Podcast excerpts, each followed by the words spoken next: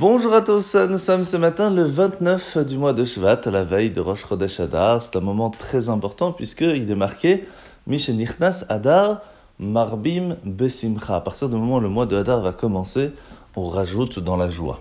Pour ajouter de la joie dans, dans le cœur des enfants, il suffit de leur donner quelques pièces pour qu'ils s'achètent des sucreries, des petits cadeaux, quelque chose. De la, de la même façon, il est important dans la famille, dans les amis, dans la communauté, de rajouter de la joie dans ce mois de Hadar. Alors aujourd'hui, nous sommes dans le Tanya, dans le chapitre 25. Il faut savoir que la Zaken nous a expliqué jusque-là que chaque fois que l'on fait une bonne action, nous nous attachons à Dieu. Chaque fois que, Shalom, nous allons faire quelque chose qui n'est pas convenable, eh bien nous allons couper ce lien qui se trouve avec Hachem.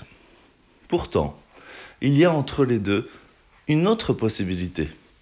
Avoir la chance, l'opportunité de faire quelque chose de bien et en fin de compte la rater.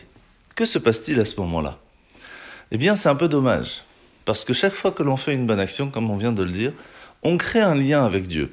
Mais ce, lien-là, il n'est pas éphémère, comme on a l'impression en tout cas, que à un certain moment on est à la synagogue, on profite, on fait une belle prière, on est un cours de Torah, on aide quelqu'un, et puis on retourne au maître au boulot de dos, et toute cette énergie se perd. Mais en fait, elle ne se perd pas.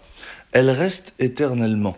C'est écrit avec une encre indélébile dans notre livre de notre vie, et l'énergie qui va en ressortir reste éternelle. Et on pourra toujours à un certain moment l'utiliser. Ce sera toujours un, euh, un escalier qui nous permettra d'avancer, de grandir, d'évoluer.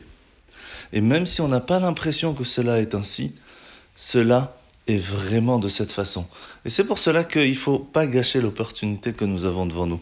On a la possibilité d'aller à la synagogue, on sait qu'on va être le dixième, on sait qu'on a la possibilité de mettre les tefilines ce matin, on sait qu'on peut aider une autre personne. Vous avez cette possibilité, faites-le, parce que le lien que l'on crée avec Hachem à ce moment-là, il est tout simplement éternel.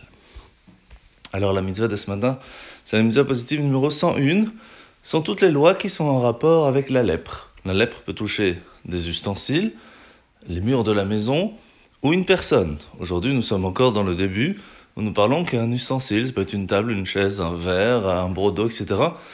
Eh bien, à partir du moment où il est entier et qu'une tache de lèpre peut aller dessus, il n'est déjà plus pur. Et à un certain moment, même, il faudra le casser. Par contre, si l'ustensile n'est déjà plus utilisable, il y a un trou par exemple dans le verre, à ce moment-là, il reste pur parce que ce n'est plus appelé un récipient. La paracha de la semaine, nous sommes paracha Trouma, nous allons voir que le premier élément du tabernacle que Hachem va nous ordonner de fabriquer, c'est l'arche d'alliance, un coffre en bois ouvert, recouvert d'or, qui va abriter les deux tables de la loi, les dix commandements, et scellé par un couvercle d'or sur lequel se trouvaient deux figurines d'anges à visage d'enfant appelés les chérubins. Alors le visage des nourrissons des chérubins ça, fait, ça nous fait rappeler le lien fondamental qu'on a avec Hachem. Le fait que le lien que nous avons avec Dieu, c'est un lien parent-enfant, qui ne pourra jamais se couper.